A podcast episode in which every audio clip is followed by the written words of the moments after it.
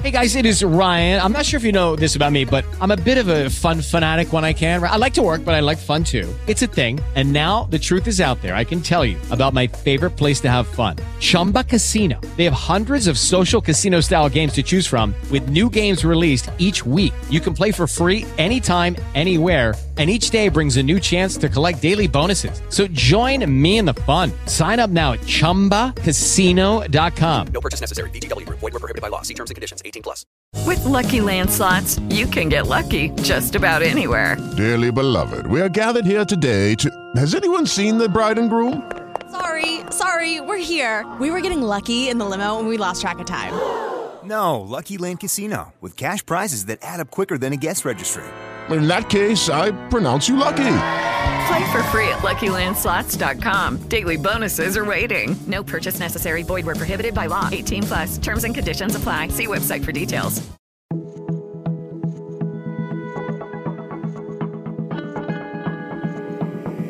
Este es un podcast.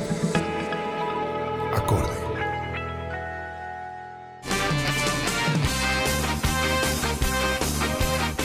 Charlas, Postfútbol es un camino sin vuelta. chistes malos, ¿Qué te pasó? Cuéntanos. Qué bueno. Maravilla. incoherencias Yoyopian significa mm, estela verde que reverdece. y ganas de quejarse. Creo que hay que parar esta vaina y, y no se está parando. Esto es otro podcast más. Cambiemos todos juntos esta mala vida. Dirige y conduce Cristian Solano y Sebastián Heredia. Ciudad. ¿Qué más, Solano? ¿Cómo le ha ido? ¿Cómo va todo? ¿Qué? ¿Qué más que cuenta? Bien, hermano. Aquí, eh, ¿cómo le llamaríamos a este episodio? Episodio Ay, eh, ¿sabe- pues y sabe- parte. No, ¿sabe qué? Pues parte. es? ¿Sabe qué es? Como, como la noche del 10 cuando Maradona se entrevistó a Maradona. Ah, bueno, no, no, pero en esta oportunidad hay otra persona entrevistando. Claro, claro. pero Entonces digamos que sería Maradona y Pelé y Maradona entrevistando a Maradona y Pelé. bueno, sí, y, y- podría y ser. yo sería como, como el auditor, como el productor de, de esa entrevista. Eh, no porque usted también entrevistaría, entonces no, no tendría Eh, sentido. bueno. No, es un, es un episodio que se puede llamar juez y parte. Juez y parte. Juez y bueno, usted lo ha bautizado así.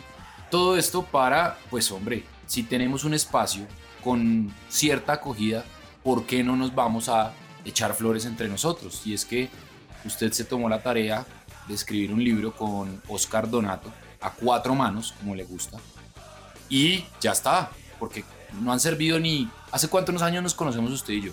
Eh, ¿Por ahí ocho, diez años? No, menos. ¿Menos? ¿Seis? Menos por ahí seis, sí. Seis y de amistad, digamos que tres.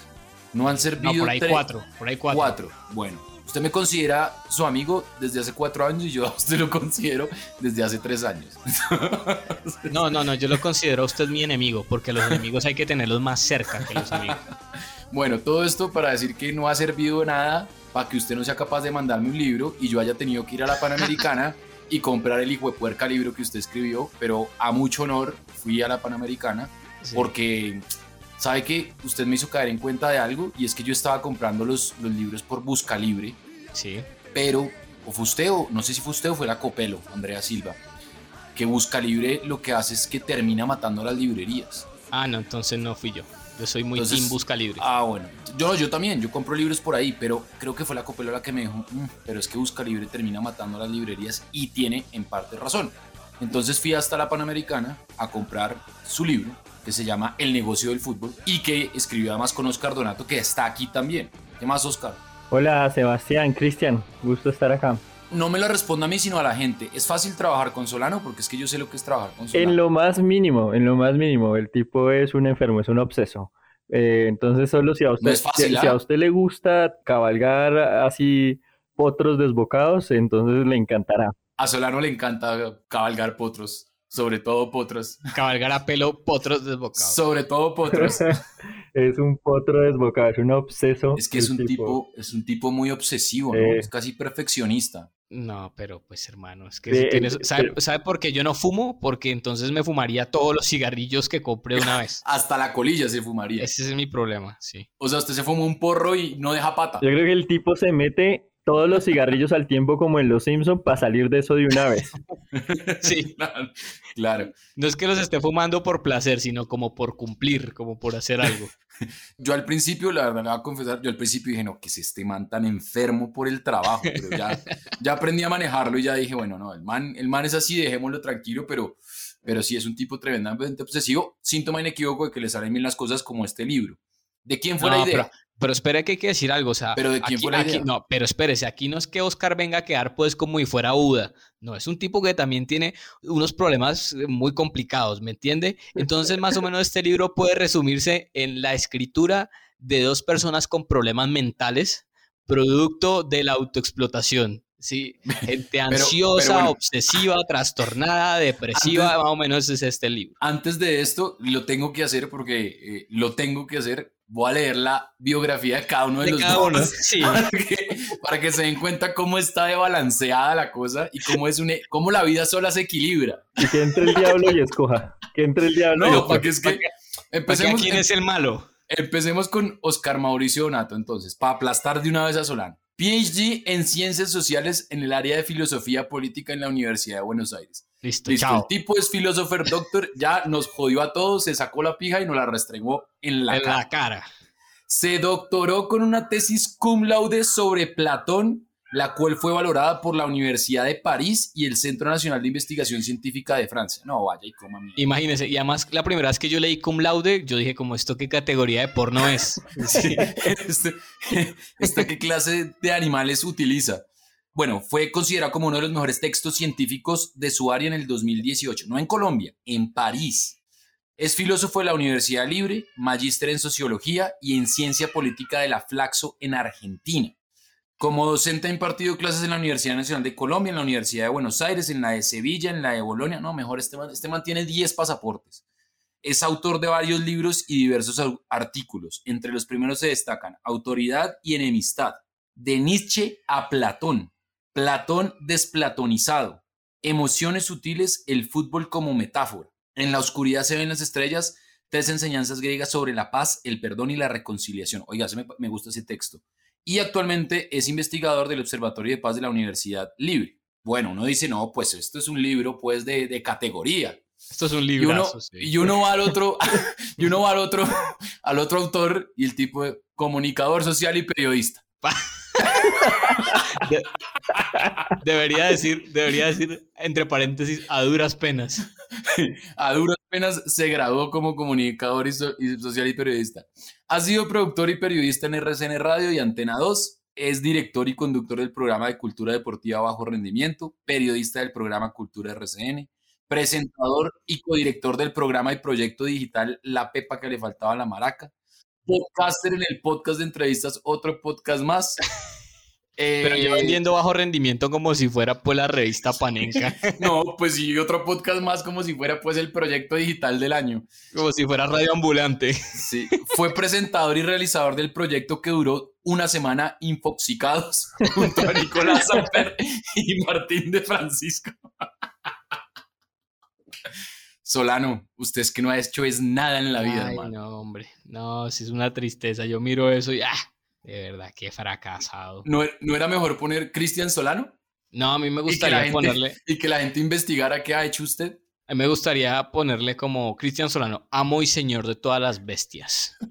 Así. Es que, pero es que Oscar, mejor dicho, o sea, pues lo cogió con los calzones abajo, hermano.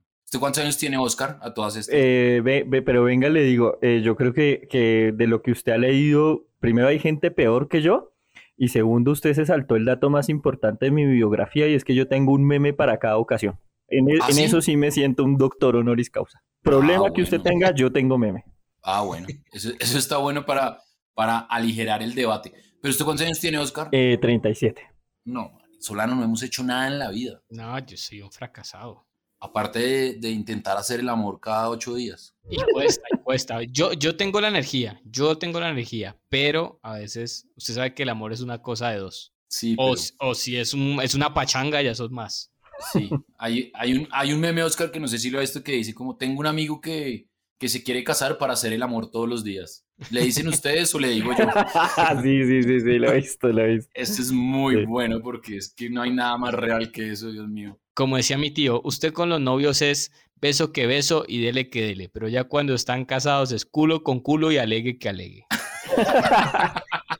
Vea, Está bueno, está bueno. Está un poco de tío, el- pero está el- bueno. Freud tiene un nombre muy bueno para eso, se llama el complejo de la santa y la puta. Y es que uno cuando es novio, uno quiere a la puta y cuando se casa quiere a la santa. Eso se llama así. Bueno, muy fuerte me parece Freud ahí, pero, pero bueno. Pink bueno, Floyd. listo. Hablemos del libro entonces. ¿Cómo, cómo se conocieron? ¿Cómo unieron sus manos para eh, hacer el negocio del fútbol? Pero tiene que leerlo completo, es el negocio del fútbol, del juego artesanal al espectáculo industrial. O sea, porque Ah, es- es que, está- ah, es que tenía unas, una- unas negrillas ahí en, en cursiva, tiene toda la razón. Del juego artesanal al espectáculo industrial. Ya con eso, pues obviamente uno entiende que es la transformación del fútbol, que era un simple juego, a lo que hoy es un negocio, obviamente permeado por mil situaciones y contextos sociales, políticos y económicos. Pero, ¿cómo llegaron a hacer el libro? Pues vea, yo estaba haciendo el libro que usted menciona ahí que se llama Emociones Sutiles, que es un texto en el que yo hago relatos. Entonces me puse a hacer lo que llamarían trabajo de campo y quería estar en cabinas de radio para ver cómo se transmitía desde allá. Escribí a Radio Cadena. Usted quería ir, quería ir a la jungla, Claro, a ver cómo es la cosa, como, como Jumanji, ¿sí? cómo, Eh, cómo- cómo trabajan los primates. y me quería meter allá a la boca del lobo y escribí y tengo que decir, tengo que decir que donde más amablemente me respondieron muy en contra de mis expectativas fue en Radio Cadena y fue el señor Solano. Entonces, aparte, ¿Pero porque era Radio Cadena o porque era Solano? eh, todas las anteriores, todas las anteriores. y, y entonces, O sea, usted, usted, usted pensó que iba a llegar a Radio Cadena y pues sí se iba a encontrar con el Tercer Reich. eh, sí, un poco, un poco más o menos, o, o que, o que me iban a, me iban a tratar como merezco. Que eso Solano es, es muy, es muy loco porque la gente cree que los que trabajamos en RCN pues hacemos parte de, de estos manes, ¿cómo es que se llaman? Los que salieron estos días a, a- a recibir a los, a A los indígenas, a los a Misak. los, eh, los Misak. No, que somos no esos templarios, esos caballeros de la Virgen, Sí, una vaina así. Sí, que, o que somos como de la tercera fuerza, Sí, de, la, sí. de la revolución molecular disipada. Eso sí. Eh, más o menos, y yo dije, esta gente me va a tratar como merezco. Y resulta que no, me trataron bien. Y yo había escuchado a Cristian, pues en algunos programas, una cosa que tenía de música eh, los domingos. Entonces, bueno, ahí yo me hablé con el tipo. Ah, un especial que hicimos en diciembre puede ser de fútbol y música. No, no, no, no, no, era una cosa que ponía como punk de, de Islas Fiji, una cosa así, todas rebuscadas que tenía. Ah, ¿en cultura será? Sí, era en cultura, sí, sí, sí, sí. Yo creo, Yo sí. me acuerdo que yo, yo salía de jugar los domingos y en el carro me iba escuchando el programa. Y entonces yo, ah, es este man, tal, no sé qué. Y entonces le dije, Este eh, bueno, eh, quiero estar ahí en, en la cabina, a ver cómo narran, hablar con gente de ustedes. Y el tipo me trató muy amablemente, fui un par de veces a ver cómo era la transmisión de la jugada. Y ahí me empecé a hablar con el tipo que me mandó un día el sablazo de, mire, yo tengo estos textos y quiero que usted, usted que ha leído, pues que me diga si esta vaina es para quemar o qué. Y entonces ahí estaba la idea implícita del postfútbol y de la transformación cultural de ese deporte al espectáculo industrial que tenemos hoy. Y ahí salió la idea. Exacto. Sí, sí, sí, sí. Eh, como dicen, corría el año del 2018, ¿no? ¿Tres años escribiéndolo? Eh, No. no, no, no, es que estamos desfasados. No, no, es que sabe que hay una vaina y creo que este Usted es. dijo, esta es la rueda buena y cogió la rueda y se pegó ahí Solano. Entonces, ¿están desfasados en los tiempos? Sí, porque, a ver, es que la cosa es. O sea, digamos, yo conozco a este man desde antes. Porque de hecho usted como que fue a hacer el, el texto para el, el libro de metáforas, pero se fue como tres años y el libro salió como tres años después, ¿sí o no? Y usted volvió. Sí. Eso fue como finales de 2019 y nosotros nos reunimos a inicios de 2020. Sí, señor. Sí, sí, sí. O sí, sea, en plena acuerdo. pandemia lo escribieron. El libro fue en plena pandemia. Este es de esos otros hijos nacidos en pandemia. O sea, en la pandemia se separa un montón de gente y nació un montón de gente. Este libro es otro nacido de pandemia. Esto es una familia homoparental. Bueno, No, eso pero está muy venga, bien. pero le iba a decir, hay algo crucial en este texto A ver, y, y en el concepto que creo que es, yo me atrevo a decir, Oscar dirá si es así o no, que le sedujo a este man y es una palabra y la palabra postfútbol, que la hemos tratado acá. Sí, ¿Se acuerda? Con Meneses. sí, el chileno, del chileno Meneses, Juan Pablo Meneses. con Meneses. Y de a, a partir de ahí es que sale la idea de pongámosle un nombre a esto porque creemos que la expresión fútbol moderno está mal usada. Entonces, empezamos a encontrar que hay unos fenómenos dentro del fútbol que sí, o sea, que hay unos antecedentes y unas causas que han generado estas consecuencias. Pero de hoy. venga, para no hacer spoiler del libro, digamos que el libro deja explícito la posición de ustedes de que no es fútbol moderno, sino pues fútbol y por qué. Correcto. Ok. Pero yo les tengo una pregunta y es que yo no he querido ahondar mucho en el tema del postfútbol porque sé que en el momento que entre a esa vaina, obviamente lo hemos tocado acá y hablamos con Meneses y todo el cuento de la vaca y del niño y yo siento que si me meto en ese tema me va a empezar a dejar cada vez más de gustar el fútbol, ¿me explico? ¿Eso les pasó a ustedes? O sea, cada vez les gusta menos el fútbol, el postfútbol, pues. Pero esperé un- una cosa chévere que estaba ahí en lo que me dijo Cristian cuando me habló del postfútbol y eso es que siempre tuvimos el propósito de pensar, sí, de hablar sociológicamente, políticamente, filosóficamente, pero hablando claro, sí, porque yo vengo de la academia y los académicos a veces le hablamos así entreverado y enredado a revistas ahí como para eruditos y teníamos el propósito de hablar de eso, pero hablar sencillo y hablar claro. Entonces, que digamos la palabra postfútbol podría generar alguna confusión. Entonces, Cristian se pegó ahí a la tarea de decir, bueno, mire, esto es moderno y esto es lo que pasa después de la modernidad. Eso me parecía como que era una cosa muy importante. O sea, no es un ladrillo. Yo la verdad no me lo he leído. He leído un par de textos que Solano me pasó antes de, de que publicaron el libro. Tengo el libro acá, pero no me lo he leído todo. Hay unos capítulos que sí Solano me pasó, pero digamos que no es un texto ladrilludo, ¿no? En lo más mínimo, yo creo que es ameno. Yo creo que es una cosa con anécdotas, que está bien narrado, que es claro, no tiene palabrotas de esas académicas allá que no entiende nadie, ¿no? La vaina fluye. De esas suyas en, de esas suyas en, en Francia. Eh, sí, de esas que uno no sabe si es un insulto o es una palabra en arameo. Bueno, bueno, y, y la, la pregunta es, ¿les ha dejado de gustar este fútbol que nos toca, que, que ustedes denominan postfútbol? Yo creo que no, porque, y bueno, y esto no lo habíamos preguntado, pero voy a intentar desarrollar una respuesta. Yo creo que no, porque como juego el fútbol sigue siendo el mismo. Entonces Simon Critchley, que es un filósofo, y el man es hincha Liverpool también, eh, tiene un libro también que se llama ¿En qué pensamos cuando pensamos de fútbol? El tipo dice, mire, el fútbol sí es una industria multimillonaria, es una industria que explota a los manes, es una industria con bar, pero al final sigue siendo 22 manes o 22 mujeres ya que tienen coraje y salen a ganar un partido tocando el balón. O sea, el juego sigue siendo el mismo. Entonces, en tanto el juego, creo que el juego no nos ha dejado gustar. En tanto lo que rodea al juego, es decir, el O sea, fenómeno. los, los 90 minutos no, No. le dejan de gustar. No, pero el fenómeno, o sea, el fútbol como fenómeno, sí no lo preguntamos bastante, pero tampoco creo que nos haya dejado de gustar como fenómeno. O sea, como fenómeno es muy rico de estudiar, es muy rico de analizar, porque si a usted no le gusta ver la realidad así cruda, usted a través del fútbol puede explicar y entender muchas cosas que funcionan e- en la realidad. O sea, por qué los países ricos son ricos y los pobres son pobres, usted lo puede explicar a través del fútbol. ¿Por qué África o las migraciones? Usted perfectamente puede explicar las migraciones a través del fútbol. Entonces, creo que lo que nos molesta es que, y estoy diciendo no abusivamente, Absolutamente. es- sí, exactamente. Estoy diciendo es, es, es lo que ha, a ver, ¿cómo me explico? Es lo que ha pasado con el fútbol, lo que ha hecho el fútbol, que es lo mismo que nos ha hecho a nosotros como individuos este hipercapitalismo y esta nueva manera de ver. Pero tanto como juego como fenómeno, no creo. Yo tengo algunas discrepancias ahí como pareja vamos a pelar las hilachas porque yo estoy completamente de acuerdo en esto que dice Cristian y que ahí en el libro abordamos como la hiperespecialización ha hecho del juego un poco aburrido entonces que, que haya un entrenador para el pie izquierdo un entrenador para el pie derecho ¿por qué pasó eso y cómo afecta eso el juego? Eso es una cosa que abordamos ahí en el libro y que, o por lo menos a mí y a Cristian también creo, nos distancian de ese espectáculo industrial. Pero el juego como fenómeno y el que uno juega con los amigos, bueno, cuando se podía jugar, eso no ha cambiado y no va a cambiar. Ahora, hubo un suceso que pasó cuando íbamos cerrando el libro que tiene que ver con los hinchas pidiendo que esa liga elitista se cayera, que nos habilitó un poco la esperanza, porque yo sí estaba, yo sí estaba diciendo, no, esto, el fútbol ha muerto, lo ha matado el espectáculo industrial.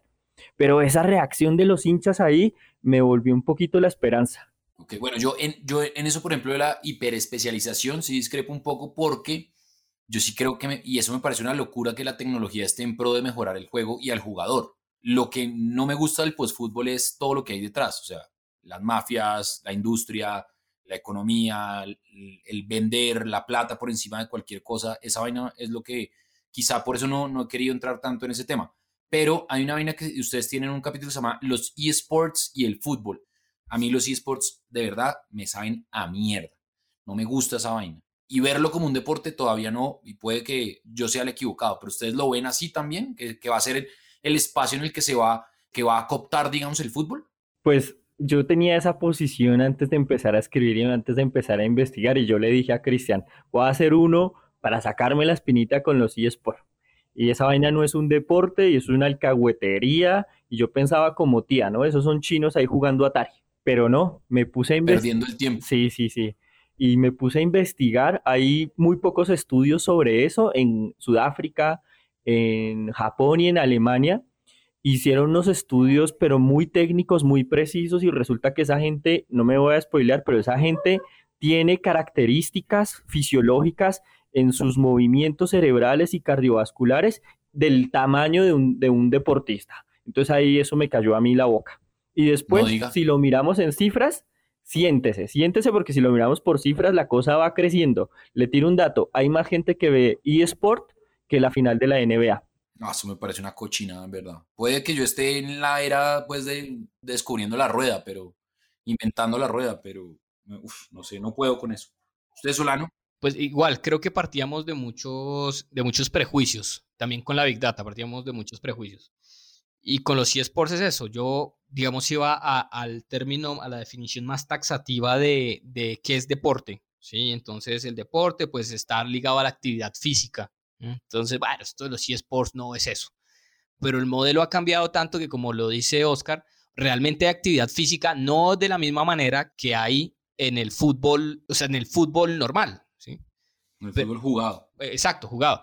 Pero esto es otra cosa. Esto es otra cosa que además le ha dado un valor agregado al fútbol, no solo en billete, porque, digamos, para generar un videojuego, esto, esta gente de los videojuegos tiene que ir a bajarse plata para comprar temas de, de imagen, derechos, toda la vuelta. Y creo que es ventajoso y desventajoso al mismo tiempo para el fútbol. En términos de plata es ventajoso, pero va a ser desventajoso porque en cualquier momento la gente va a preferir ver la final de, de Brasil-Italia de dos chinos jugando eSports que de pronto un partido normal de fútbol.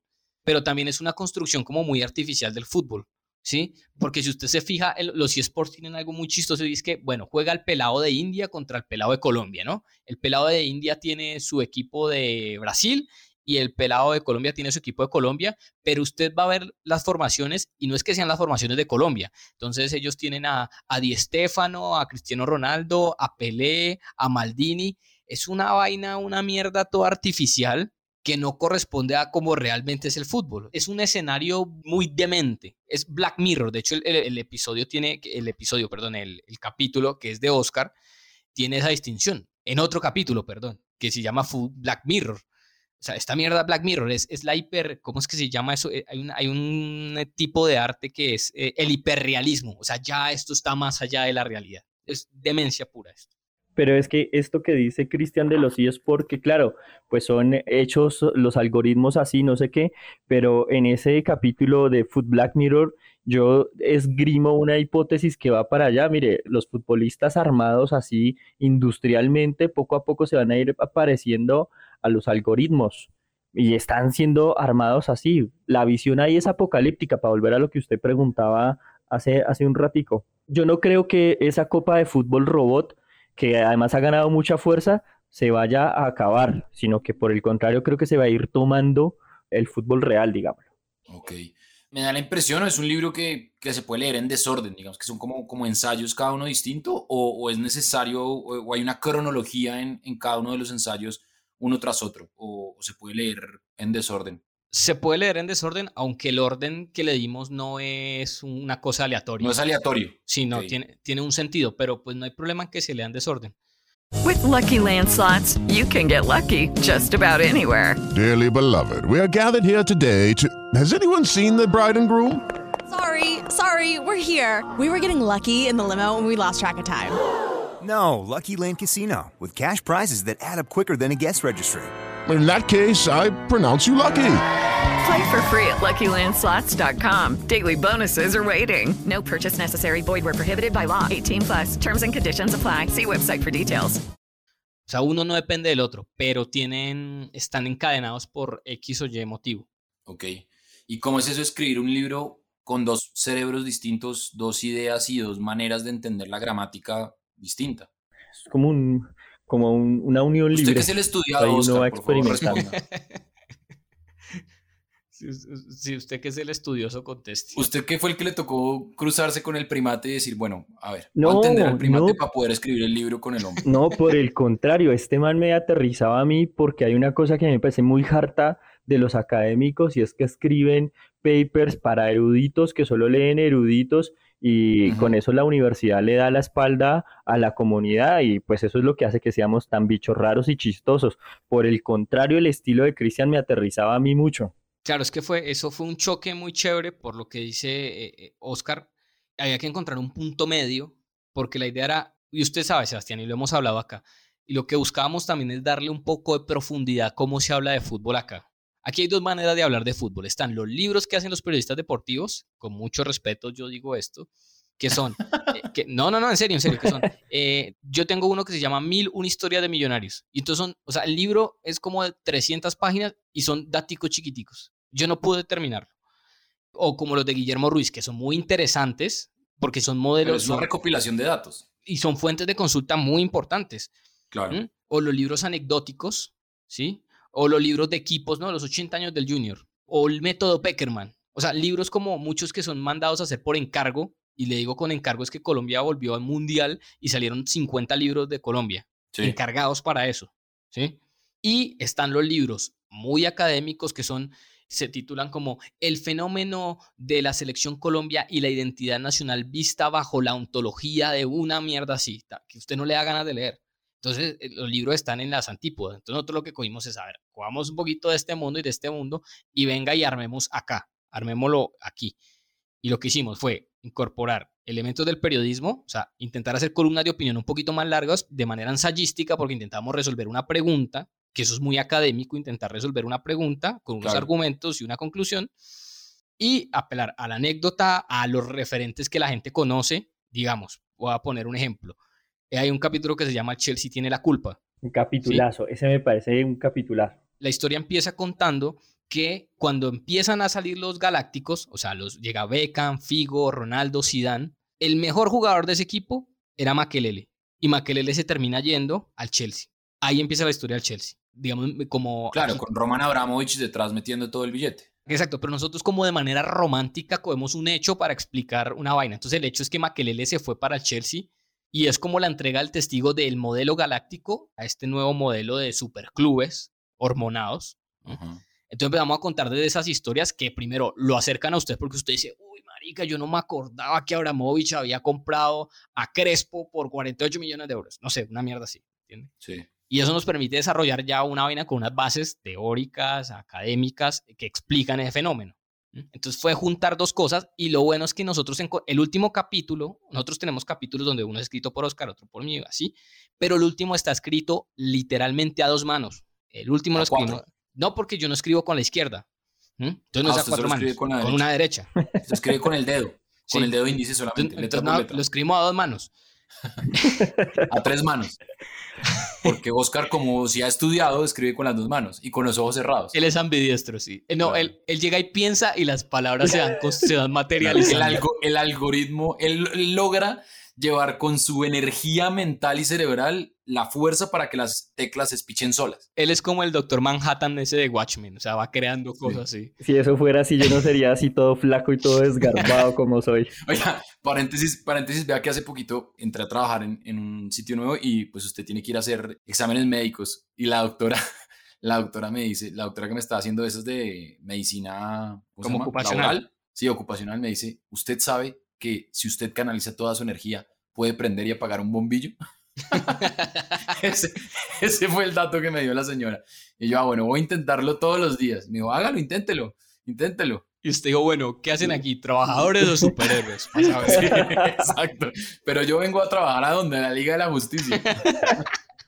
y salía, y salía Oscar, salía Oscar, ¿qué hubo? ¿Qué más? levitando, levitando. así. Y, y- y el pasillo estaba lleno de niños como doblando cucharas con la mente así.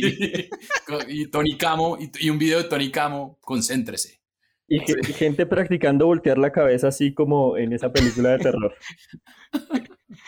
Eh, Bueno, entonces que el último capítulo es literalmente a dos manos y cuando lo leímos fue como, uy, esto parece que lo hubiera escrito una sola persona. Entonces llegamos a la simbiosis perfecta de ideas y de estilo que es muy O jodido. sea, el apareamiento literario, pues, se puede llamar ese capítulo. el coito literario. Eso es uno de los hobbies de Dios, criarlos para que ellos se junten. De, de los varios hobbies que tiene Dios.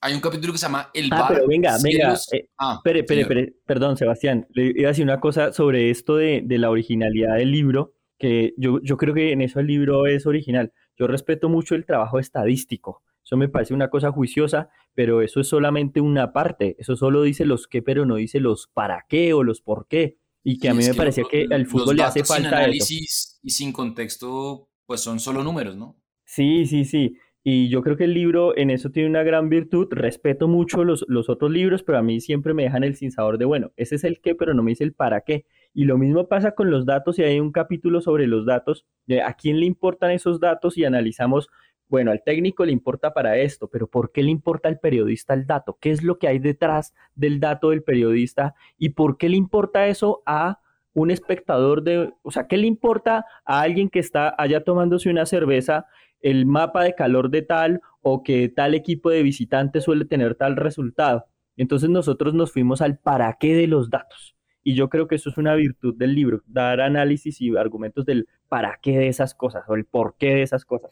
Y en esa conclusión, ¿ustedes creen que, que al, al espectador común le interesan ese tipo de datos o eso es un, un esnovismo ahí que tenemos los periodistas deportivos en decir, uy, mire, yo tengo los datos y los interpreto? Bueno, no podemos contestar de lleno esa pregunta porque no sé si no se spoilear el capítulo, pero el nivel al que estamos refleja que a la gente, al hincha, particularmente al seguidor, no le encantan los datos, le encantan los datos. Y eso tiene que ver con dos cosas, con un ejercicio de, de poder y con el tema de las apuestas. La transformación del, del espectador. Como dijo Cristian el otro día, eso hace parte del contenido premium. Ah, bueno, sí, pues para que compren el libro, ¿no? Claro, claro, hombre. Sí, sí, O lo sí. Y a todas estas, eh, ¿en dónde se puede comprar y cuánto cuesta? Pues sí, para lo que pagan las, las editoriales. No, no, no, ojo que estamos muy agradecidos con Intermedio Editores. No, pero lo estoy diciendo yo. Yo sé que ustedes tienen un contrato con las editoriales, tranquilo, lo estoy diciendo No, yo. yo, pero no, yo. no, no, pero nosotros también lo estamos diciendo muy en serio. No, pero vea, vea, chiste aparte, yo he pasado por muchas editoriales, yo soy como, he pasado por muchas camas editoriales, soy así ya una recorrida y acá me trataron bien, acá. La, la fufurufa de las literaturas. Una fufu libros.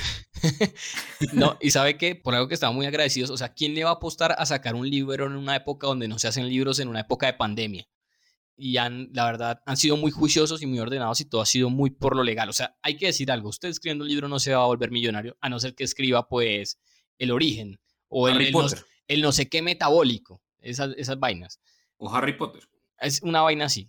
Pero esto sí eh, nos parece importante, no solo como producto para vender, sino como producto para construir una nueva manera de ver el fútbol. Yo no le he dicho esto a Oscar, pero no me acuerdo si se lo escribí la otra vez, pero, pero para mí... Borracho, para- borracho. no, no, esto lo voy a decir muy sobrio.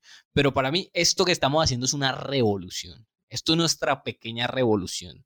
Esta es la revolución de ir en contra del status quo, de, el statu quo, perdón, de cómo se hace el periodismo hoy. O sea, esto es un golpe a la mesa y decir, vea, acá podemos hablar en serio. Porque ¿sabe qué pasa? Cuando fuimos a consultar las fuentes para armar el libro, realmente creo que, con Oscar, no, a ver si, si de pronto yo me equivoco, creo que no hay ningún texto parecido en Colombia que hayamos consultado para eso. Si no es un paper o alguna vaina así académica, pero un libro de este estilo, o sea, aquí no hay un libro como los que escribe Valdano, aquí no hay un libro como los que escribe Capa, aquí no hay un libro como el que escribe Critchil, y este es un intento muy honesto eh, y humilde por hacerlo. Ok. ¿Y hay chance de, una segunda edición? Es decir, a esta velocidad a la que se transforma el postfútbol, pues supone uno que sí o no. Oiga, pero espere, espere, espere, perdón, es que no contesté la pregunta. Lo Ah, que es- ¿cuánto? per- ¿Dónde? Perdón, Todo. 40 44,900 Panamericana, Librería Nacional, Casa Editorial El Tiempo, es decir, en la tienda del Tiempo, eh, en Falabella también va a estar, En buscalibre.com. en buscalibre.com, ahí va a estar. sí. A que lo regalen de día al padre. Ah, hombre.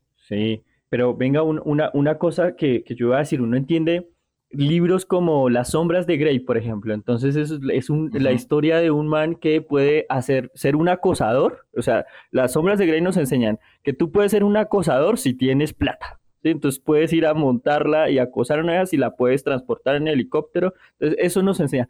Pero Claro, si no eres un violador. Claro, claro, o sea, con, con, helicóptero eres un seductor, sin helicóptero eres un acosador. Eso es lo que enseña las sombras de Grey, ¿no? Con helicóptero de 14 millones de dólares como el de Duque. Claro, pero entonces este libro, digamos, era una apuesta arriesgada porque lo que dice Cristian es una fusión de hablar con profundidad y argumentos sin ser pesado como un académico, ¿no? Y hablar de manera amena de, con lo que es el, eh, de la estrategia periodística, pero pensando a largo tiempo qué va a pasar con la transformación cultural del fútbol, cómo la cultura transformó el fútbol y cómo el fútbol ha sido transformado en la cultura. Ok, y ahora sí entonces hay, o sea, esto cambia todos los días y cada día aparece una cosa nueva y cada día pues eh, importa menos el, el juego como tal. Digamos que el juego es el, el fin pero alrededor es lo que al parecer menos importa porque pues aparecen Copas Américas como estas, Superligas, unas cifras pues extravagantes que se pagan por unos humanos que en cualquier momento se pueden lesionar y como que no han entendido eso y, creen que son máquinas de hacer billete. Eso te transforma tan rápido que da para otro libro, ¿no? Yo creo que es al revés. Yo, yo no creo que el juego sea el fin, sino creo que es el proceso. Creo que el juego es el proceso. Es como cuando usted le dice, no, la felicidad no es un fin, la felicidad es cómo llegar a eso. Yo creo que es lo mismo. Es el camino y el fin es todo lo otro. El fin es la plata, el fin es la imagen, todo. Y sabe, yo creo que en el futuro, yo soy optimista, yo creo que sí puede haber una segunda edición, porque como usted dice, es que esto cambia todos los días. Por ejemplo, cuando ya acabamos el texto y, Nicolás Amper estaba haciendo el prólogo, salió el caso de un peladito que se llama Cau, Juan, Cau, ah, una vaina así. El brasilero. Sí. Que Nike lo fichó, o sea, el niño tiene ocho años y lo fichó. O sea, Nike fichó a un peladito de ocho años. Sí. O sea, déjame si eso no es muy enfermo. O sea, si eso no hace parte del postfútbol. Eso está en la narrativa de postfútbol y va a seguir pasando mucho más.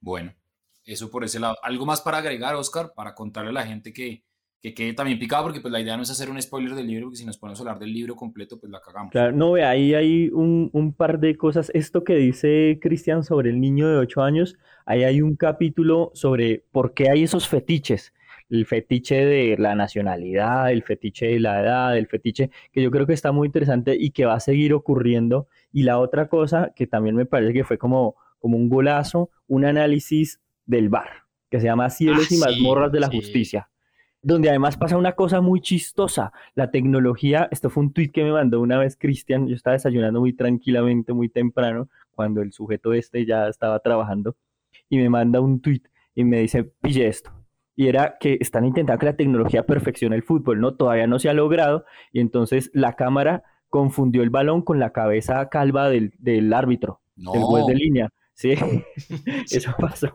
Y nosotros nos ponemos a analizar para dónde va la tecnología. Y creo que el capítulo del VAR hace una apuesta sobre la imposibilidad de la justicia en el fútbol. No lo voy a spoilear, pero digamos, creo que por ahí la tecnología va a dar más capítulos, yo creo.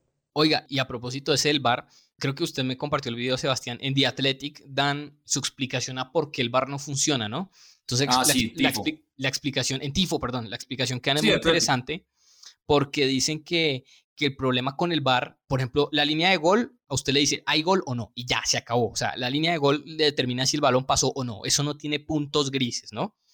Ese es el problema que tiene o digamos el condicionamiento que, tiene. eso no es es de determinación, exacto, de definición. ¿Es o no es? El problema con el VAR es un problema de interpretación, según lo que dice de Athletic. Sí. Es un problema de interpretación porque una jugada da para muchas cosas. Ahora, nosotros creo que resolvimos, ah, eh, humildemente digo esto, el asunto del VAR. O sea, el asunto del VAR obviamente pasa por el tema de la interpretación, pero vamos al punto más, que eso usted, humildemente digo esto y, arrogantemente también, en ningún programa... Cuando dice, humildemente es que ya es no muy arrogante. humilde. Sí. Humildemente, amén. Humildemente y amén. Pero las personas que lo lean se van a dar cuenta que ese argumento que nosotros damos en ese capítulo creo que no se ha dado en ningún programa deportivo. ¿Por qué? Porque los programas deportivos se quedaron en la explicación pandita. O sea, ni siquiera han llegado a la explicación que da The Athletic, que es una explicación un poco más profunda. Creo que la de nosotros llega al, al y permítaseme ser como esos, como esa gente de hoy que utiliza muchos términos en inglés, al core del asunto al meollo, Ahí resolvemos. A la Pepa. A la Pepa. A la, a la Ahí que le faltaba la maraca. la maraca. La pepa que le faltaba la maraca. listo. Oiga, pero espere, déjeme, déjeme una cosa. Mire, el, Por favor. el capítulo para decir que, para seguir hablando de esto de si hay temas por jalar, mire, una de las cosas que, que costó escribir, yo estaba escribiendo qué le pasa en la cabeza a los jugadores que se ven en los videojuegos. Eso hay un capítulo sobre eso que está, creo que es en los eSport o en, en Food Black Mirror, ya no me acuerdo. En- no, en. Sí, ese es En, de los eSport. Porque James, Llamen al Ghostwriter y que les diga. James en una, James en una entrevista dice que cuando él juega videojuegos le gusta jugar con ese crack. Con él. Pero él no dice conmigo, sino me, me gusta jugar con ese crack. Y ahí entonces poco- James se distorsiona, se vuelve ¿no? como, como psicótico. Y entonces en el capítulo hacemos susto, un sí. análisis de qué es lo que le pasa a estos manes llenos de publicidad y que se empiezan a ver reflejados como si fueran otro. Y yo creo que eso va a ir creciendo y, y eso va a dar para más tema. Sí, qué locura. Claro, James jugando con James, Neymar jugando con Neymar y, y haciendo todo lo que Neymar puede hacer, pero a través de un control remoto. ¿no? O Lukaku diciendo, no, no, no, discúlpeme, pero es que los porcentajes que me dieron en FIFA no son los míos. sí, rompiendo el tablero. Sí, sí. Sí, a Dani Parejo también le pasó lo mismo, ¿no? Es una locura eso, una locura. Bueno, algo más para, para ya no, pues no seguiré No, spoileando no, pues, no, pues dígame usted. a la que- gente que... no, diga- dígame usted qué duda tiene, maestro. No, creo que queda completamente resuelta todas y cada una de las dudas que tenía, porque además ya lo tengo en mis manos, y el libro también. Eh, y pues nada, invitar a que lo compren, hombre. No sean chichipatos, no, no, por favor no lo pirateen. Solo una cosa muy pequeña y es que es una pregunta que para cual preparamos la respuesta durante mucho tiempo y es por qué no hablamos de fútbol femenino ahí. Si no es que Es seamos el heteropatriar- no es que seamos el heteropatriarcado normativo capitalista, ¿no? Que decidió discriminar a las mujeres, no. Es porque cuando lean el libro van a entender que los fenómenos que se explican ahí aún no han permeado el fútbol femenino. ¿Por qué? Porque el fútbol femenino está andando en dos aguas. Por un lado es muy amateur y por el otro lado intenta ser profesional. O sea que el fútbol femenino, con esa, digamos que esa hipótesis que usted plantea, se podría concluir que es lo más puro a lo que queda del fútbol que conocíamos antes. Sí, de acuerdo. Sí. Oiga, no había caído en cuenta de eso y tiene toda la razón. Son mucho más leales, son mucho más de calle, ¿no? Dígame cuál es la futbolista de 220 millones de euros hoy. No hay. No, pues Lacey Santos fue transferida en el 2020 por 3 mil dólares Imagínese esa locura. Y no le iban a pagar. Y, y y- mire, yo creo que a Lacey Santos la están contratando porque es buena jugadora. No porque Lacey Santos, voy a decir esto horrible, pero Prenda televisores. no es porque prenda televisión, no es porque esté buena, no es porque venda en Colombia camisetas. Yo estoy seguro que la contratan por sus capacidades. Hay futbolistas, Claro. hombres que no los contratan por sus capacidades, sino por cuántas camisas vendan. Que ese me imagino es el capítulo, el de, el de la belleza, comprando belleza. También, y el de muñecos Sí. de vitrina, sí. Bueno. Pero vea, una, una, una cosa más, claro, Cristian dice eso, el fútbol femenino no entra en esos vicios y por eso no, no es que hablemos de eso, por tener los vicios del machismo, sino porque no tiene esos vicios, pero también hay un pasaje en el que decimos, bueno, y toda esta crisis del COVID, porque hay un capítulo en el que analizamos qué pasará con el fútbol después del COVID, en el estadio, sin público, qué va a pasar con eso, y ahí decimos, mire, esta sería una oportunidad para que la FIFA cambiara la forma en la que distribuye el dinero, en la que distribuye los premios, la publicidad, pero ustedes saben que al igual que la fidelidad, el optimismo es pura falta de información. Y entonces, claro, pues eso probablemente no va a pasar porque estamos enterados de cómo es la FIFA. Entonces ahí también tocamos el tema de por qué esto no va a pasar con el fútbol femenino. Bueno, ahí está. Eh, ¿Algo más que quieran reseñar de este tremendo libro que, que se hicieron ustedes dos? No, solo que hemos dicho algo más muchas veces. Cada vez que, bueno, algo, no, pero algo, No, ya que vayan a las charlas y compren el libro, hermano. Y... oiga, sí, vamos a organizar un par de charlas para que la gente Sí, además sí. los conozca, para que Oscar también salga del, del, del anonimato físico, porque lo van a oír acá, pero Pasar del si anonimato al desprestigio público. Porque se- si se lo cruzan por la calle, pues para que le pidan que, le- que les firme el libro. ¿Usted ya tiene firma, Solano, para firmar el libro? Porque Oscar, Eh, no. obviamente, 200 libros ya sabe cómo firmarlo y todo. ¿Usted? Él tiene un sello. Él llega así, ¡ay! Pone un sello. Un sello en seco, además. ¿Y usted? Eh, más o menos. La Que todavía, que todavía escribe en letra pegada. No, yo escribo así, que asco mi letra. Pero bueno, Aporte, critique y salúdenos en redes con el numeral otro podcast más.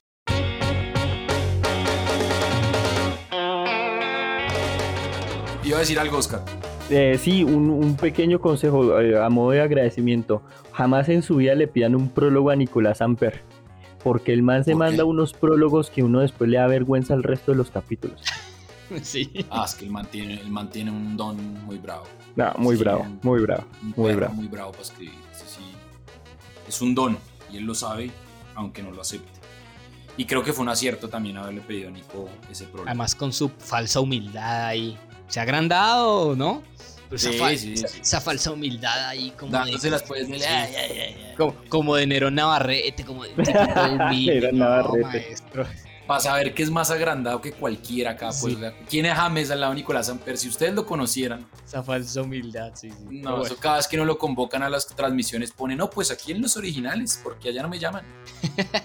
Pero bueno, 44.900 en las principales librerías, en Busca Libre.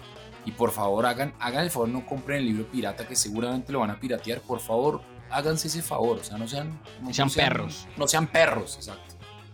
Felicitaciones y seguramente esto lo tendremos eh, cuando el COVID nos permita en, en vivo. ¿O qué, Oscar? ¿Se anima? Por supuesto, sí, eso. A mí donde me inviten, yo me aburro mucho en la casa. A diferencia de Nicolás, que sí está feliz en su casa guarda. Exacto. Le encanta Pero estar bueno. guardado. ¿Algo más, Solano, de su, entre, de su autoentrevista? Eh, No, no, no. su muchas- autoespacio. Muchas gracias por el espacio y lo, creo que lo que queremos nosotros es ser como ese filósofo que va a la calle a hablar con la gente. Entonces sería el putas que la gente lo lea y podernos sentar a hablar de esta mierda que podemos hacer una charla de 12 horas, así como Bielsa con Menotti o Bielsa con Guardiola. Dos horas, Que- dos días. Que sea el, el pretexto para abrir un club de borrachos de fútbol. Exacto, exacto. Y, ¿Y hab- quién nos- y hablarlo todos borrachos. Exacto. Y que hayan peleas por culpa de eso. Así como creo que en Rusia como persona mata a otra en una discusión sobre Immanuel Kant. Así que sea, que sea ese nivel. Creo que sería la, la cereza. Eso sí sería la pepa que le falta a la maraca. Sí, como eh, hombre es asesinado en una discusión en, sobre postfútbol y el fichaje de Neymar. Así que, que, que si no, que si nos vamos a matar, nos matemos con altura, hermano. Nos apuñalemos con intelectualidad, con argumentos. Claro, que, que la muerte deje algo. Sí, Que, que el fin de, de la vida de esa persona de- deje por lo menos una conclusión valiosa. Exacto, exacto. Bueno, en cualquier momento nos encontramos porque... Ah, bueno, a pedirles disculpas. No habíamos hecho capítulo porque Solano fue afectado por el COVID y pues obviamente no podíamos grabar, entonces por eso nos demoramos unos, unos días en sacar. Y ahí le dimos oxígeno al de Ricardo Silva, que quedó muy bien, además. Ah, sí, sí, sí. Bueno, nos vamos. Que estén muy bien. Chao. Chao.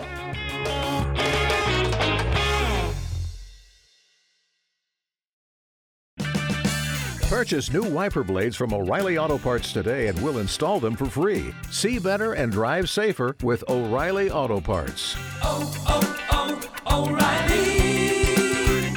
Auto Parts.